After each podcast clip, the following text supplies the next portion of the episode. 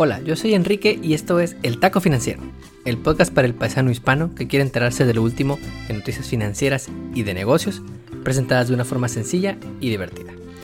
Hoy es lunes 23 de noviembre y de este lado del río Bravo estamos esperando ya que llegue el jueves para celebrar Thanksgiving y empezar a comer pavo como si no hubiera mañana.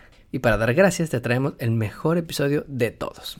Como taco de la semana, Amazon por fin le entra al mundo de las medicinas y quiere convertirse en el CVS, Walgreens, Farmacias del Ahorro o Farmacias Guadalajara de tu familia. Te traigo todo lo que debes saber para que puedas pedir tu diazepam para los nervios con Prime Delivery. Como segundo taco, te traigo un par de reportes de la Universidad de Stanford y la Latino Business Action Network, una non-profit que apoya a los paisanos que quieren emprender un negocio, con datos buenísimos sobre el emprendimiento de los paisanos aquí en Estados Unidos. Y tristemente, también sobre el impacto que han tenido por esta pandemia. Antes de comenzar, les traigo un anuncio muy personal. La semana pasada, un tío falleció en México a causa del COVID. Hermano de mi papá y tocayo de nombre, mi tío Enrique siempre fue una persona muy alegre. Fue tan alegre que le alegró la vida a sus hermanos, a sus sobrinos y a sus varias esposas durante su paso por este mundo. Era tremendo mi tío Enrique, que siempre me decía dos frases que voy a recordar siempre. La primera cuando nos reuníamos cada año toda la familia y algún sobrino se quejaba de la comida, tío Enrique decía, lo importante sobrino es que es gratis. Y la segunda frase que me decía mi tío era, hijo, tú puedes tener a la mujer que quieras. Lo que necesitas saber es dos cosas, saber bailar y hacerla reír. Y dicho y hecho, estoy con la mujer que quiero y que me ha acompañado en estos días un poco tristes. Gracias amor por estar aquí. Sobra decir a estas alturas que tenemos que seguir tomando precauciones. La semana pasada te contaba de las vacunas anunciadas por Pfizer y Moderna, que tienen más del 90% de efectividad. Pero aún faltan meses para que veamos la vacuna en nuestros hogares y está en nuestro poder decidir qué tan mal vamos a estar para cuando llegue la vacuna. Tan solo la semana pasada, Estados Unidos registró un millón de casos de COVID, con un promedio diario de casi 170 mil. Si te pones a pensar que en abril lo máximo fue como 35 mil por día y en verano como 70 mil por día, esta nueva ola está llevando otra vez a casi 2.000 personas por día a morir tan solo en este país. Es cierto, y todos lo sabemos ya, que al gobierno de Trump le está valiendo turbo madres que te contagies y que te mueras por el coronavirus. A él lo que le importan son sus mercados accionarios y su ansiedad porque ya le quedan dos meses de chamba. Pero está en cada uno de nosotros decidir qué tan mal vamos a estar en los próximos meses. Cuánto riesgo queremos asumir y cuánto queremos arriesgar a nuestras familias por ir un día a la peda por no usar cubrebocas al salir a la calle, por pensar a nueve meses de esta pandemia que todo esto sigue siendo un complot para que Bill Gates controle nuestras mentes con la vacuna contra el coronavirus. La verdad es que todos deberíamos de cuidarnos para cuidar a los demás. Esa empatía y ese preocuparse por el otro, por el que está enfrente de ti, es lo que hace a este mundo un poquito menos feo de lo que normalmente es. Y usar un cubrebocas no tiene nada que ver con si le vas a Trump o no le vas a Trump. Es un símbolo de que te importan los demás. En fin, este episodio se lo dedico a mi tío Enrique. Que en paz descanse. Gracias tío por todo lo que nos enseñaste en vida. Te nos adelantaste. Pero no te preocupes, que para allá vamos todos. Comencemos con el menú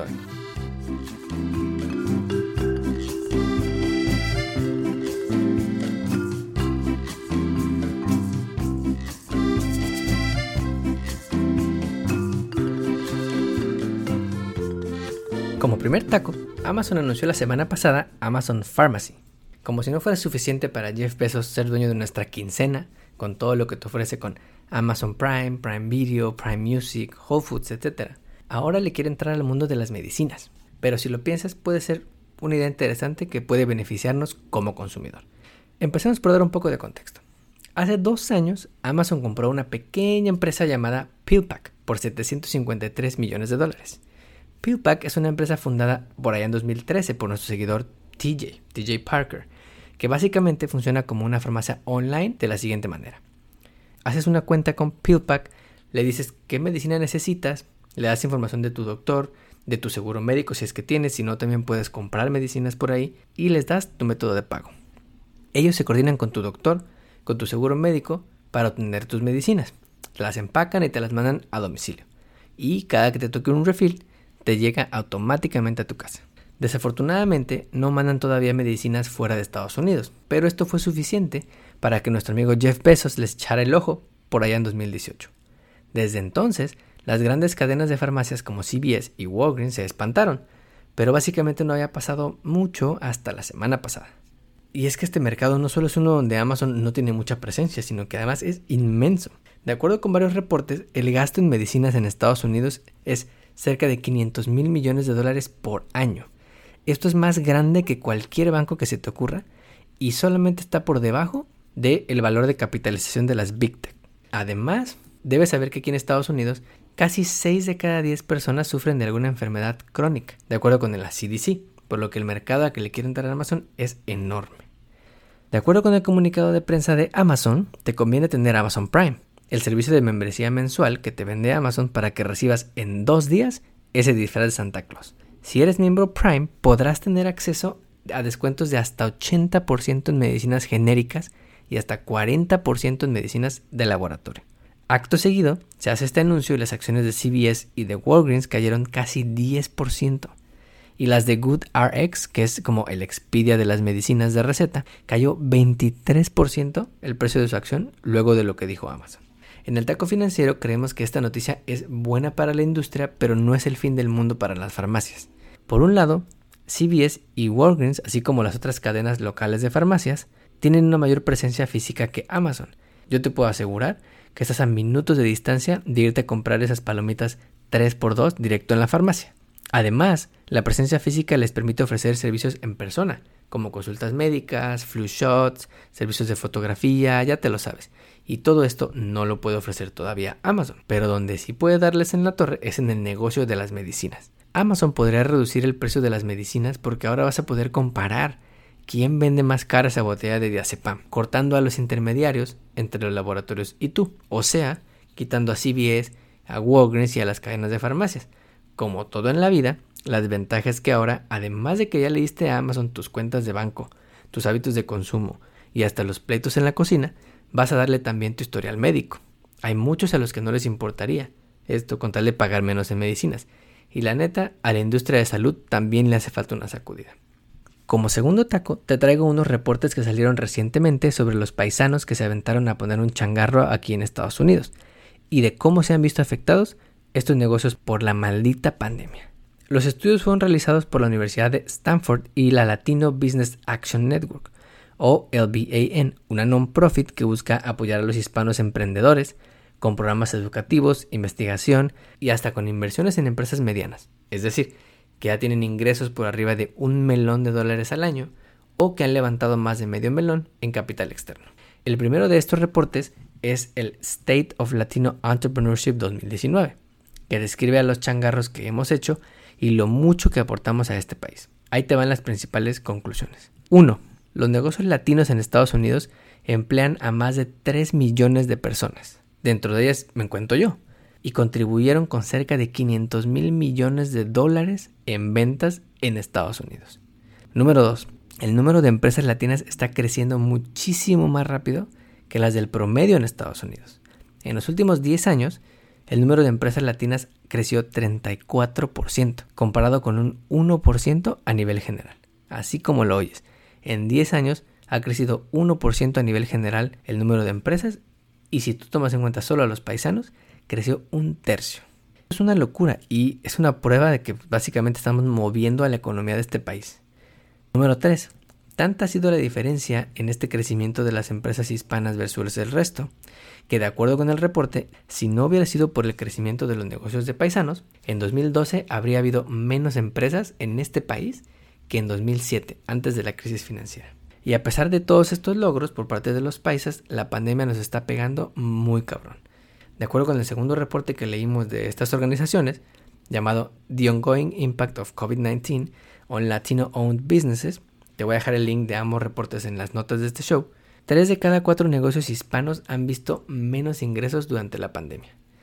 Y cuatro de cada diez decidieron posponer proyectos para sus negocios por toda la incertidumbre en la que estamos metidos desde el mes de marzo. En parte, esto es porque muchos changarros de los paisanos se especializan en sectores que dependen más de la gente, del contacto con la gente, como el sector de la hospitalidad, el de servicios de comida, de limpieza, entre otros. Y menores ingresos de estas empresas significa que quizá el negocio ya no aguante mucho tiempo más a pesar de los apoyos que se han dado por parte del gobierno, como los préstamos PPP y los préstamos EIDL, de los que ya te hemos hablado en este podcast. De acuerdo con el estudio, 3 de cada 4 empresas latinas dijeron que no aguantarían más de 6 meses y tendrían que cerrar sus negocios. Y una de cada 4 no aguantaría ni a que termine este año. En el taco financiero, en el taco financiero felicitamos a la Universidad de Stanford y a la Latino Business Action Network por estos reportes, que muestran con datos duros, por un lado, la aportación que hacemos los hispanos en Estados Unidos, que es enorme, pero por otro lado, el gran impacto que está teniendo la pandemia en nuestra comunidad. Te invitamos a que compres unos tacos en ese food truck, compres unos chilaquiles en ese restaurante mexicano, compres esos dulces argentinos en el lugar de empanadas, para que ayudes a que los negocios hispanos sigan ofreciendo esa calidad y ese servicio que nos caracteriza. Resumiendo el menú de hoy, Amazon lanza su servicio de farmacia y le entra a competir a un sector enorme donde también quiere ser el número uno. No sustituye a las farmacias porque no tiene tanta presencia física, pero seguro será un disruptor en la industria. La Universidad de Stanford y la Latino Business Action Network publican reportes sobre el enorme aporte que hacemos los negocios hispanos a Estados Unidos, pero también lo mal que nos está yendo por esta pandemia. Como taco de pilón, te traigo buenas noticias para los paisanos que quieren ver si tendremos una voz en la futura presidencia de Joe Biden. La semana pasada se dio a conocer que dentro de los primeros miembros del gabinete estarán tres hispanos. Julie Chávez, quien fue su subdirectora de campaña, será ahora la directora de Asuntos Intergubernamentales de la Casa Blanca. Esta paisana, nacida en California, que tendrá una de las posiciones más altas en la Casa Blanca, es nieta del famoso César Chávez, un líder que ha luchado por los derechos civiles de los paisanos. También fueron nombrados Anthony Bernal, el Chief of Staff de Kamala Harris durante la campaña, quien será ahora su asesor especial. Tony ha trabajado con los Biden durante años y estudió en El Paso, Texas, por lo que puede tener algo de influencia de la cultura mexicana.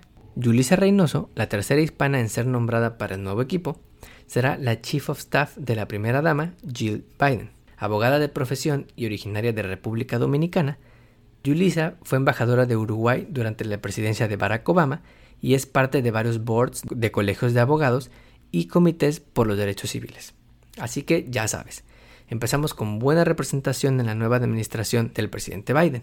Esperemos que se agreguen más paisanos y que además logren resultados tangibles para su comunidad.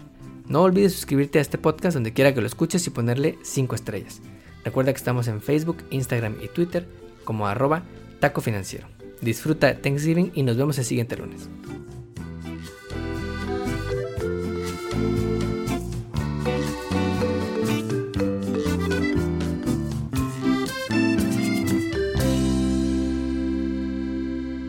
El podcast que acabas de escuchar, El Taco Financiero, refleja la opinión exclusiva del presentador o sus entrevistados y no representa la opinión de patrocinadores o terceros. El podcast tiene el objetivo exclusivo de informar y no busca promocionar la compra de acciones o empresas en específico. Tampoco es un reporte de investigación y no representa consejo legal o financiero.